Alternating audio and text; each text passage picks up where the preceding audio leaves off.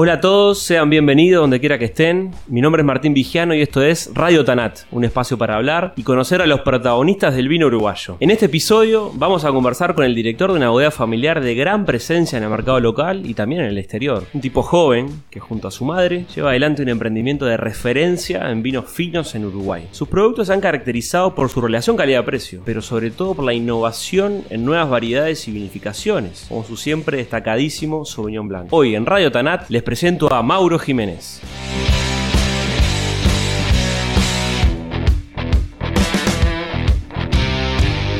Bueno, Mauro, ¿cómo andás? Muchas gracias por aceptar la invitación y recibirme acá en tu oficina, en la bodega. Bueno, gracias a Martín. Este, gracias por la oportunidad de ser parte de tu programa. La verdad que es un halago. Este, y bueno, agradecerte por el presente que me trajiste. La verdad, el tinaja este, vamos a probarlo Bueno. en una ocasión especial. Está bien, fui, me tomé el atrevimiento de traer un vinito de, de regalo. Vos junto a tu madre estás al frente de la bodega que, bueno, por lo menos viéndolo como el consumidor, desde un punto de vista más allá del colega, elaborador, ustedes tienen una presencia muy muy fuerte en el mercado local. ¿Cuántos años tiene el emprendimiento?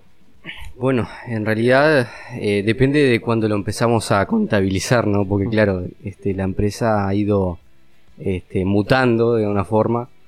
Este, los inicios en realidad es, es de la década del 60 o 50, del 50, 60. Este, arrancó mi padre junto con sus hermanos. Bien. Este, bueno, eran 11 hermanos, de los cuales 4 empezaron el emprendimiento en el sector vitivinícola, ¿no? Ahí está. Este, bueno, eran una gente, una familia muy humilde, este, mis abuelos españoles los dos. Este, y bueno, este, tenían una chacra, una chacra en Montevideo rural.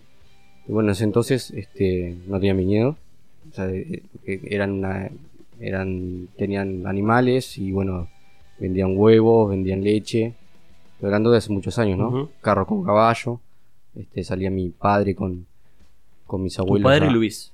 Luis Alberto Jiménez. Y claro, eran, este, mi abuelo, mi padre era niño, este, y bueno, vendían huevos, vendían leche, como te digo, este, plantaban legumbres, este, y bueno, eran todo ese tipo de trabajo, ¿no? Agrario. Y bueno, después, este, comenzaron con los viñedos, bueno, le vendían la uva a bodegas aledañas, este, también mis abuelos eran gente muy conservadora, este, por lo cual sí se pudieron hacer un capital a lo largo de los años. Este, y bueno, eso ayudó, empezó a, a- fue el, el primer arranque con la, la edificación de la bodega Las Acacias Ajá. en la zona rural de Montevideo. ¿no? Este, como todas las bodegas en, en su, en, su, en su e- época, eran todas bodegas que producían solamente vinos de mesa. Y bueno, era una- un momento muy fructífero del Uruguay. Este, la bodega creció mucho. Este, ya de sus inicios era de 5 millones de litros de capacidad. Este, y así como creció mucho, creció mucho el capital de la familia. Este, se empezaron otros emprendimientos, in- inmobiliario, eh, ganado, bueno. Eh, en sí la familia creció muchísimo de la nada, Claro. Este, todo a fuerza de trabajo, por supuesto, ¿no? Y bueno, así como creció el capital, creció la familia también, ¿no? Este, de los cuales nosotros, mi padre fue el que tuvo los hijos eh, en forma más tardía. ¿tá? Ujú. Eh, ¿Vos qué edad tenés, Mauro? Yo tengo 36, Ajá. pero yo tengo primos que tienen más de 50 años.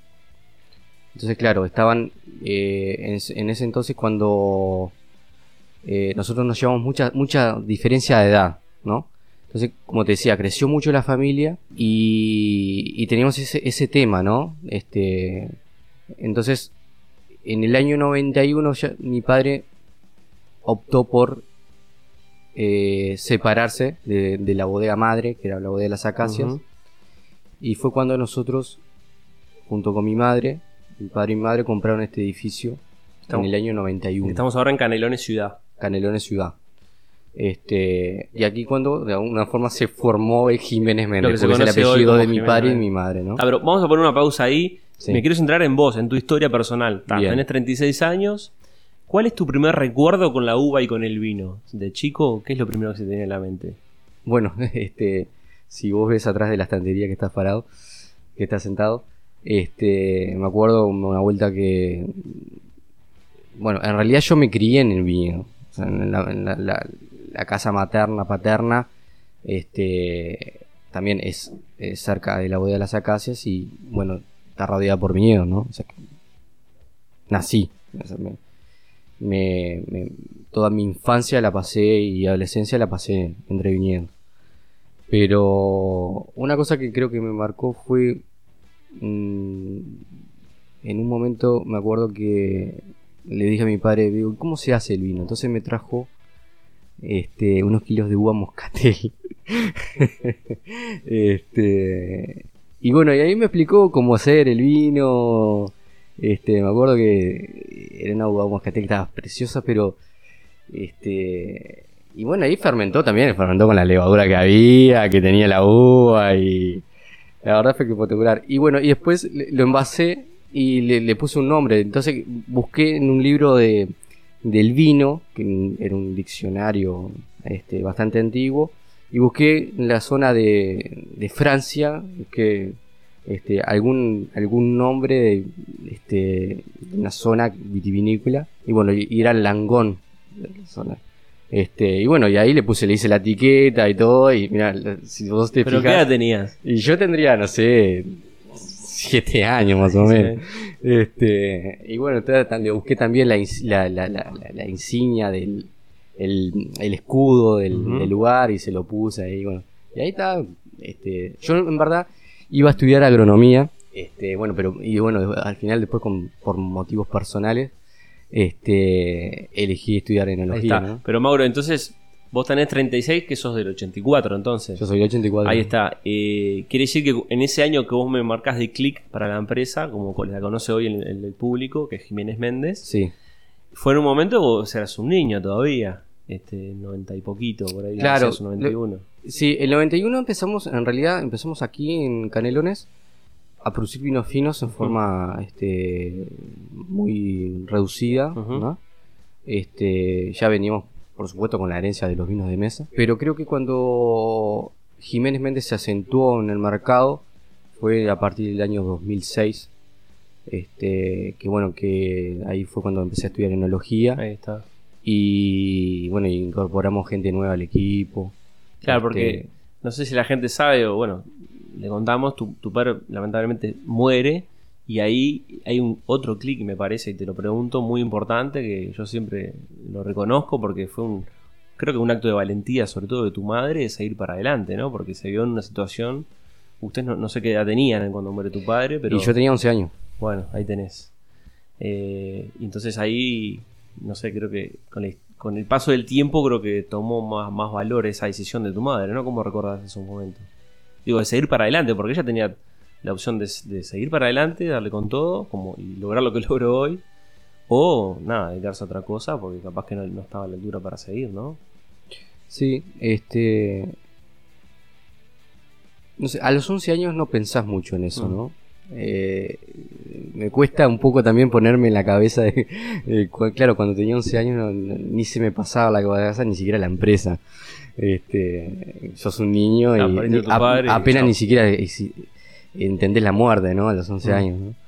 Este, lo que yo te puedo decir, lo que pienso ahora, y eh, mi madre se fue una persona muy pujante desde chica.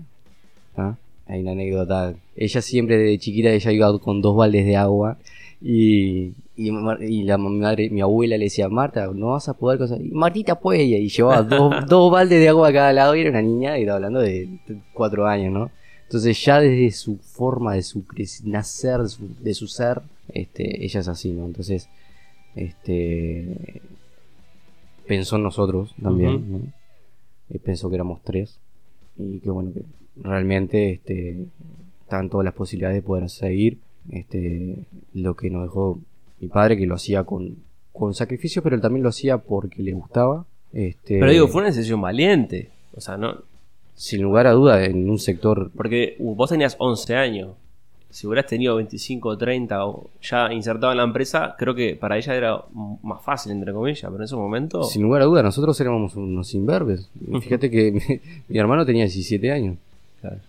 y mi hermana tenía 18 Entonces, este, pensó en ella, pen- primero pensó en nosotros y, y bueno, y, y su forma de ser también la llevó a... Se tuvo fe y le fue bien. Sí, sí. Este, eh, lo- yo creo que va todo en la actitud. y Ahí ella está. tiene una actitud muy positiva. Entonces, Mauro, bueno, ya repasamos ese momento. Vos, eh, bueno, tus estudios, pasaste a la escuela y después, ¿y cómo se forma el equipo en, en ese clic que vos me decías en 2006? ¿Cómo es ese momento de, de formar un equipo y, de- y darle una vuelta al- a, los, a los vinos? Claro. Este, bueno, en el 2006 entré en analogía y fue cuando entró este Gastón, entró Gastón Vital. Gastón Vital, enólogo acá en Claro. Jiménez. Este entró y bueno, yo justo cuando entró yo estaba estudiando enología. Ujú. Este, eh, eso fue, bueno, al, ya a los dos años empezó ya a trabajar, empezamos a trabajar este, en conjunto, ya teníamos también la experiencia de mi hermano, que siempre laboró muy bien, este, y también ha tenido muy buenas, este, muy buena capacitación y sobre todo en el Sauvignon Blanc. Eh, es, es como una herencia de conocimientos también, ¿no? Porque uno está hecho de lo, de la, de lo que trae detrás y lo que genera, ¿no? Obviamente. Entonces es una motoria, sumatoria de cosas, ¿no?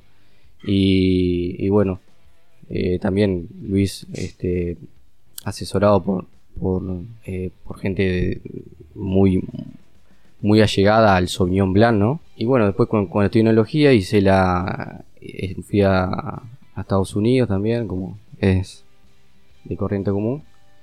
Y bueno, después trabajando Viajaste a con hacer una, pasantía afuera, digamos, a experimentar Sí, sí, vendimias sí, afuera. Sí. Sí, sí, sí, sí. Estuve en, en Washington, en Washington este, State, en una bodega llamada Hugh, Hugh Seller, que es de Constellation, el grupo Constellation. Y bueno, ahí se aprendió mucho también, ¿no? Este, Mauro, y hablamos un poquito de vinos entonces. Que si vos tuvieras que explicar, bueno, siempre lo mejor para el consumidor es probar los vinos y descubrir cada uno lo que le gusta y calificar lo- los vinos que, que uno elige y que prefiere. Pero si vos tuvieras que describir los tipos de vino que hace Jiménez Méndez hoy, eh, sí, ¿Cómo es fácil, es fácil, porque es algo que lo tenemos, eh, la, la meta la tenemos siempre ahí presente. Como tú mencionaste en el principio de la entrevista, eh, Jiménez Méndez se caracteriza por tener vinos de muy buena calidad, relación precio-calidad. Y eso se da en, en toda la gama de, de- de precios. Eh, nosotros tenemos precios para vinos de rotación a vinos de alta gama, ¿no? Eh, dentro de todo eso, es- Jiménez Méndez queda bien posicionado. Yo creo que es nuestra fuerza, es nuestra, una forma, nuestra forma de promocionar los vinos, que es la mejor para nuestro entender. Este, los ti- yo capaz que puedo separar lo que son los tintos de los blancos para de alguna forma este, identificar nuestra, nuestra forma de, de elaborar, ¿no? Eh, en los vinos tintos, caso excepciones como el vino noir, eh, lo que hacemos es- generalmente son vinos concentrados y estructurados, ¿no? Que tampoco quiere decir que sean vinos este, astringentes, ¿no? Claro. La idea es eh, vinos potentes, eh, como te digo, con buen color, bien aromáticos y madera sutil, ¿no? Claro. Eh, Pero vos identificás tus tintos, tienen que tener buena estructura. Todos, ¿no? una, una todo menos el Pinot interesante. Sí, sí, Está sí. sacando sí. ese ejemplo, pero después Sí, sí, sí. todo el, el resto de los tintos ahí. Sí, sí, que tengan muy buena concentración. Me parece que es lo que nos caracteriza en los vinos tintos. Ajá. ¿no? Eh, Y después, si me permitís, una Sí. cosa como, como su- como consumidor también lo que veo es un poco atado a eso que vos decís de la estructura y la extracción. eh, me da la impresión que trabajan la boca, ¿no? Mucho la boca. Como Sí. que lo- en los tintos, un tinto Jiménez Méndez como que eh, va por ese lado, ¿no? La, la- la- la estructura y que, que te llena la boca. O sea, no es una cosa sí, ligera ni, ni que pasa desapercibido. Sí, sí. Eso lo buscan. Sí, sí, te pasa en, en el tema de la estructura, te pasa en casi todas las líneas. ¿no?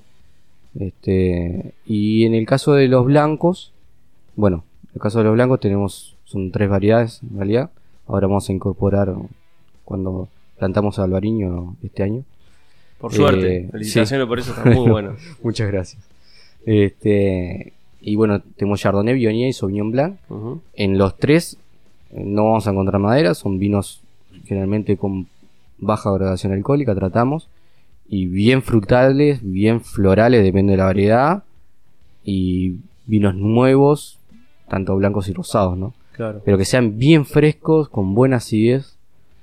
Este, y bueno, esa es la idea, ¿no? La idea es que nuestros blancos se consuman en el año. Nosotros, eh, todas las nuestras envasadas van en forma eh, planificada, ¿no? Tratamos de, bueno, si estamos en, en diciembre, bueno, sabemos que, bueno, si tenemos que envasar en diciembre, bueno, sabemos que hasta junio, este, tenemos que estar vendiendo, por ejemplo, la cosecha 2020-20, bueno, ya el primero de julio ya tenemos que salir con, con la cosecha 2021, ¿no? Tratando de que los vinos sean frescos y que en el mercado estén frescos este, y que no hayan esos, esas cosas que a veces suceden de que a veces quedan vinos de añadas viejas, blancos. Claro. Bueno, tratamos de evitar este, Claro, y usted- optimizar, optimizar los tiempos, Claro. ¿no? Eh, No, una aclaración sobre todo para que está escuchando eso, Sí. porque ustedes toman la opción, como vos explicabas bien, de, de ser un, un- un tipo de blanco, ¿no? Joven, fresco de- del año. O sea, no, no es que en general todos los blancos tengan que, que consumirse en el año, sino porque ustedes toman esa opción. Es, es nuestra, Es sí, el perfil, esa es la es nuestra filosofía. O sea, no son, son, no son vinos tampoco con disurlí este, ni con madera, ¿no? Entonces, eh, para nuestra forma de entender, bueno, un vino de estas características está bueno que sea consumido Claro. dentro del año o, bueno, más tardar mediado del año siguiente. Mauro, contá un poquito el, el desarrollo que han tenido, que es público y notorio, porque se ven los productos, pero también nos ha tocado trabajar e intercambiar la Asociación de Enólogos. Sí. Ese desarrollo que vos tenés y el equipo tiene hace muchos años con el Sauvignon Blanc, ¿no? Porque no es una elaboración más para ustedes. No, es muy especial. El Sauvignon Blanc es como, como si fuera, en mi caso, es parte de mí. Eh, nuestra uva Sauvignon Blanc es casi mágica. Este, tiene muchos precursores aromáticos. Perdón, para empezar, ustedes tienen dos viñedos importantes, un- tienen tres en realidad, pero los dos principales, digamos, en superficie, nos ubicamos en las brujas y después en los cerrillos. Sí, son cuatro viñedos. Ah, perfecto. El, el tercero es el Camino Mendoza y el cuarto, El cuarto son, tenemos dos encerrillos. perfecto, dos en cerrillos. Sí. Este, bueno, pero pa- para empezar, ¿de dónde parte el, el, Sauvignon Blanc? ¿De qué viñedo? Bueno, nosotros tenemos dos Sauvignon Blanc.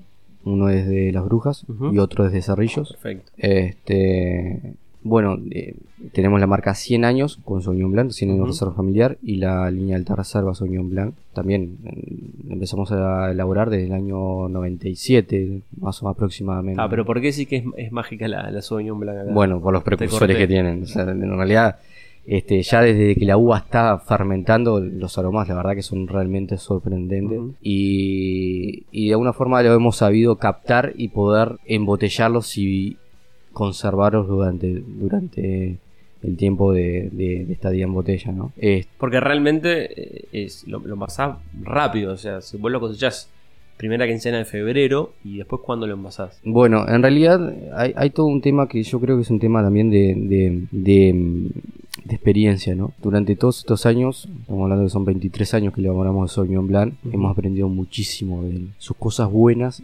sus debilidades. ¿tá? Tiene muchas debilidades, pero tiene muchísimas virtudes. ¿no?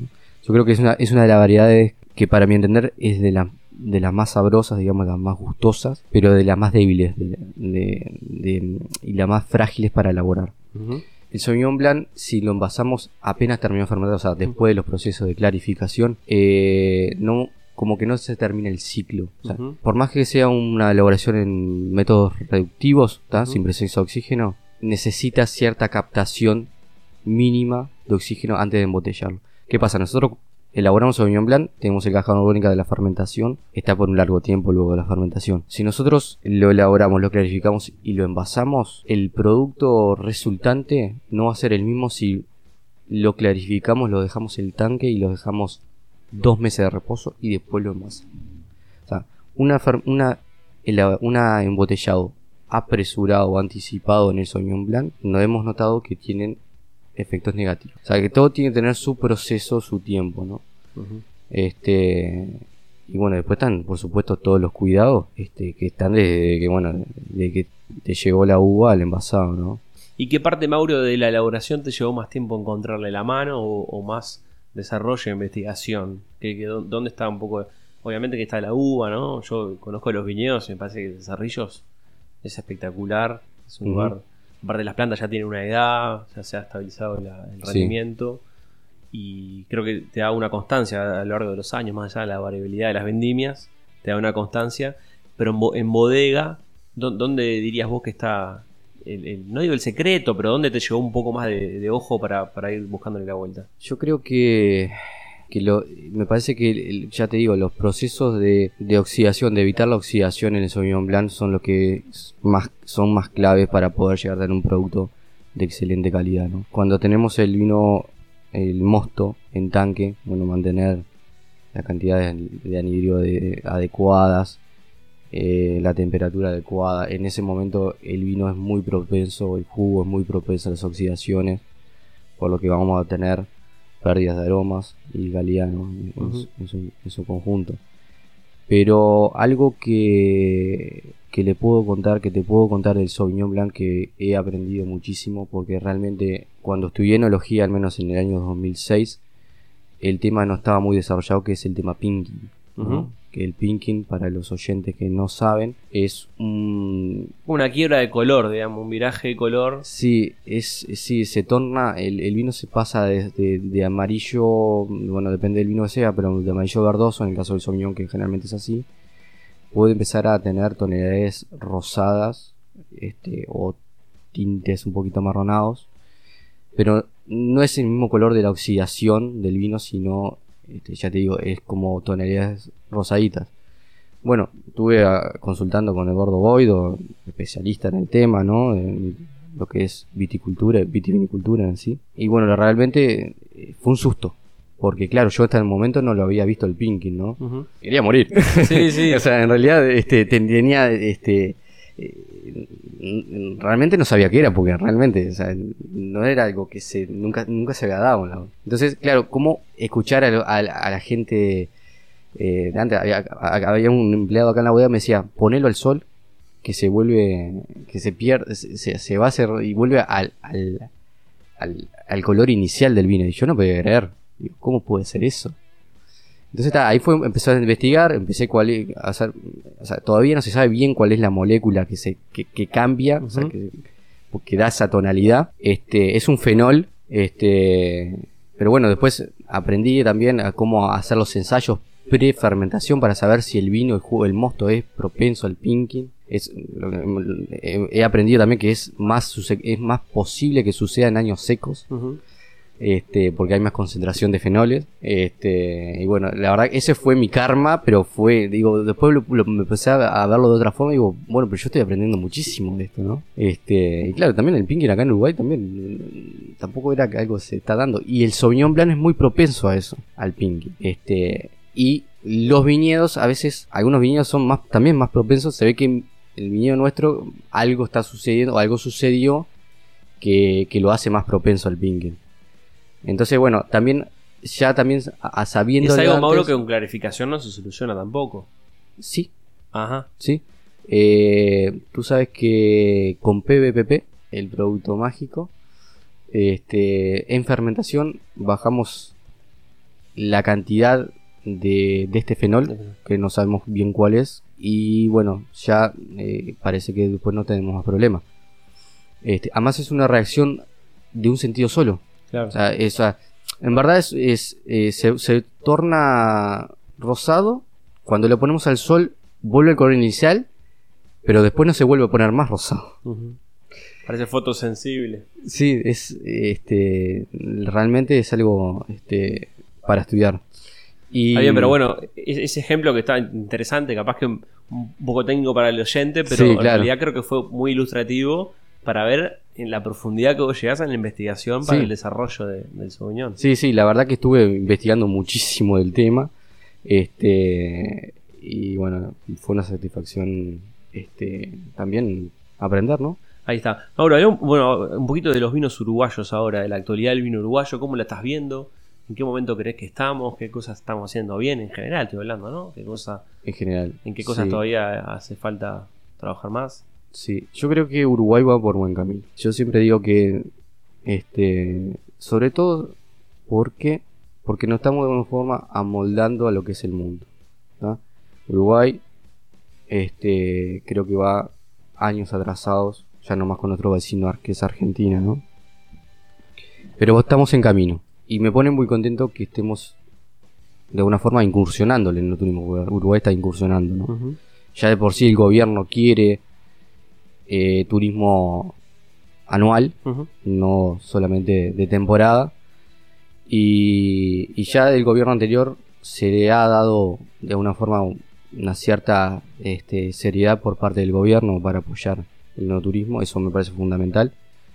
Este, se han mejorado muchísimo la calidad de los vinos y ha mejorado muchísimo el marketing, las reetiquetas, los productos finales eh, y sobre todo también por más que hemos perdido familias en el viñedo, en el viñedo y en las bodegas, igualmente este al ser empresas familiares tienen un, un agregado sobre todo por la continuidad del negocio. Ujú.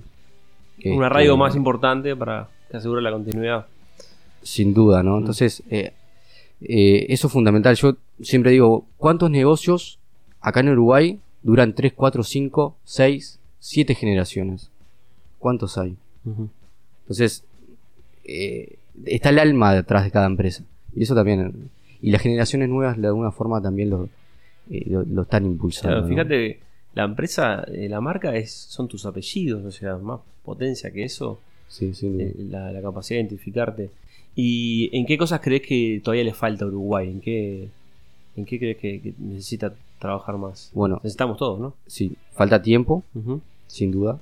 Esto es algo que lleva mucho tiempo. Capaz que de alguna forma eh, al eh, cambiar, mm, hay cabezas también que de, de generaciones anteriores que de alguna forma tienen que de alguna forma ver el negocio de, de otro punto de vista. Y, y bueno, yo diría también incentivos estatales este, sería muy bueno también, ¿no? Sobre todo por las plantaciones. Uruguay necesita, requiere a muy corto plazo renovar viñedos que de alguna forma eh, debilitan lo que es la fuerza del sector, ¿no? O sea, si nosotros vamos perdiendo, perdemos eh, hectáreas de viñedo, perdemos uva, perdemos gente que trabaja en el viñedo, gente que, bueno, gente que trabaja en el sector.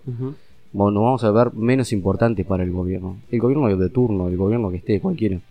Entonces, de alguna forma, nosotros no, no, no podemos achicar el sector, Claro. es lo que me parece, ¿no?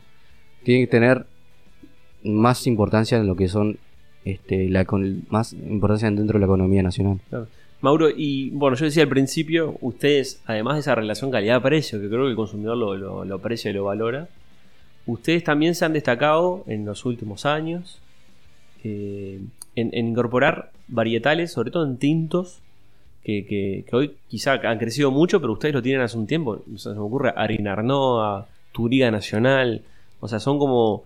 eh, quizá no es, no es lo central de ustedes, porque ustedes tienen un foco en Tanat y Sauvignon Blanc muy fuerte, pero sí tienen una paleta que también se identifican por eso, ¿no? Por tener varietales este, distintos. Y, en cuanto a eso, que con estos años de experiencia que tenés vos de elaborar, insisto con ese ejemplo, ¿no? De a Turiga y alguna otra más, eh, ¿qué futuro le ves a esas variedades y a otras nuevas? ¿Cómo estás viendo el tema varietal? Bueno, el 99% de los vinos que nosotros comercializamos son varietales, ¿no? Te puedo decir lo que es eh, el comercio hoy en día y lo que yo pienso, ¿no? Eh, por supuesto nosotros tenemos las variedades más clásicas, que son las que rotan más, y variedades un poco más no tan comunes o, o casi exclusivas, eh, que son variedades que, claro, siempre el consumidor no se anima tanto a consumir, ¿no? El crecimiento de ventas en lo que es Arinarnoa y, por ejemplo, Turilla Nacional es bastante acotado, ¿no? No se ve mucho, muy crecimi- mucho crecimiento. Por más que nosotros estemos aumentando año a año la cantidad de botellas eh, vendidas, no son de las variedades, por supuesto, que tienen mayor crecimiento, ¿no? Igualmente son tanto el Turía como el Marcelán como el Arenano son variedades muy interesantes, ¿no? Eh, bueno, creo que de las tres, la más antigua que tenemos es. Yo ahora no recuerdo bien, pero capaz que yo tenía 18 o 20 años y ya teníamos plantado el. Estamos cosechando el Arinarnoa, ¿no?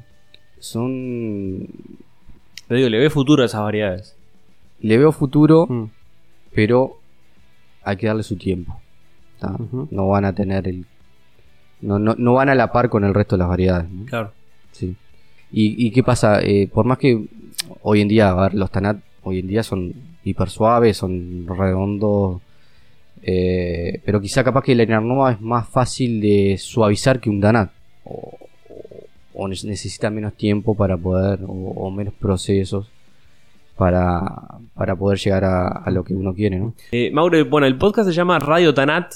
Tanat como concepto. No es solo para hablar de Tanat, pero me gusta también hablar de un poco de esta variedad que vos la trabajás mucho. Sí. Eh, cuando te toca viajar o recibir gente de, afuera, consumidores y demás, y cuando vos explicás el Tanat, más allá de decir que es una variedad de uva y demás, y un tipo de vino después. ¿cómo transmitís qué es el Tanat? ¿Qué, cu- ¿Cuál es la esencia del Tanat? Eh, sí, eh, o sea que eso siempre lo. Cuando. Cuando viajo siempre. Siempre de, un- de alguna forma doy una reflexión del Dana, ¿no? Este.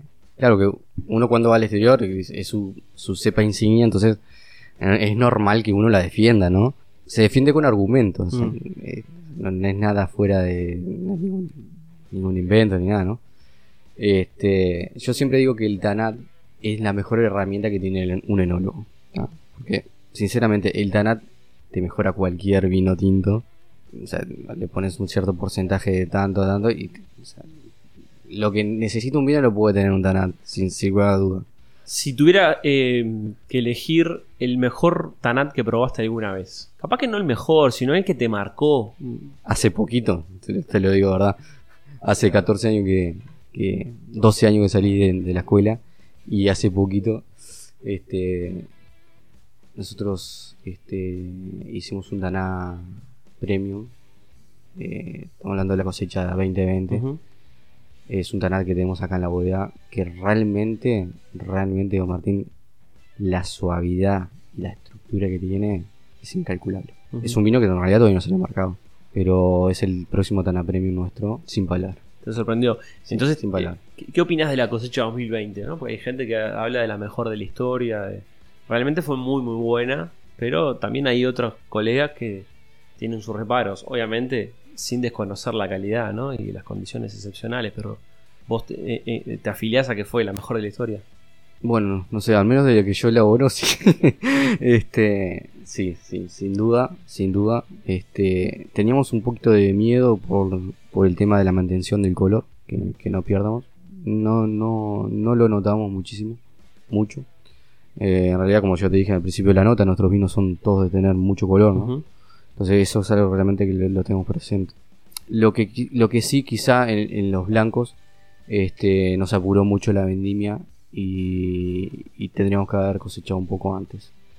Este, Chardonnay, Sauvignon Blanc, este, quizá tendríamos que haber cosechado 10 días antes, una semana antes. Claro, sí, porque ahí en los primeros 10 días de febrero empujó muchísimo el calor, Sí. la sequía. Sí, Y sí, a veces por 5 6, una semana, 6 días, una semana, te, te- Sí, el frescor eh, sube la graduación, cambia los aromas. sí. Igual estamos hilando fino, ¿no? Para que la gente entienda. Sí, Todo sí. dentro de una super calidad. Sí, sí, sí, sí. Pero No, digo, viéndola con el diario el lunes, capaz que. Claro. Este, hay, hay un tiempo también, de este, sobre todo en los blancos, que se llama el, tiempo ventana. Una ventana así, Este, Para claro que, bueno, que es lo mejor cosecharla en esos días, ¿no? claro. Capaz que se nos fue un poquito de, de esos días, pero bueno, igual quedaron muy buenos. Está bien. Bueno, Mauro, eh, se te ve muy entusiasmado con, con el proyecto. Estás en la dirección con tu madre en la bodega. No creo que vayas a cambiar, por lo No. menos en, lo- en lo- en lo- en el corto plazo. Pero la pregunta siempre que le, le hago a todos los entrevistados es: en algún día de frustración, que tenemos todos, ¿no? ¿Hubo algún día de, de frustración fuerte y donde pensaste dejar todo o, o nunca, o nunca se te pasó por la cabeza dedicarte a otra cosa? No, no, no, no, no, ni en los momentos más complicados, ni en la cosecha 2014. Fue él. Sí, mucha agua, mucha lluvia. Yo creo que parte también de la clave de Jiménez Méndez es este, hacer las cosas por amor, ¿no? Mm.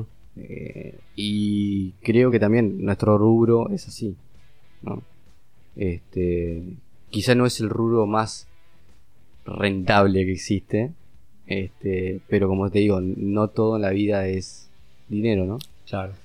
Este, Es una, es una actividad que te llena de otras cosas, ¿no? Te- te- sí, sin duda. si te gusta, sin duda. Se sí. llena por otro lado. Bueno, Mauro, para ir redondeando, eh, si tuvieras que elegir un vino, solo uno de lo que vos hacés, ¿con cuál te quedás?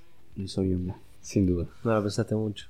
¿Eh? No la pensaste mucho, lo No. tenías bastante claro. No, no. No, y ves algún colega dice que es como elegir entre los hijos de uno, ¿no? Pero bueno, en tu caso está, Sí. está bien. Eh, es, los aromas que tiene el Sauvignon Blanc me parece que ningún blanco la tiene. Este, sin duda. Lo preferís. Bueno, Mauro, muchas gracias por recibirme acá en la bodega. No, bueno, gracias a vos y cuando quieras este, nos juntaremos de vuelta. Bárbaro. Y a ustedes, gracias por llegar hasta acá. Los invito a dejar comentarios, a compartir este contenido si les gustó y a seguirme en las redes para estar conectados. Nos escuchamos en un próximo episodio de Radio Tanat.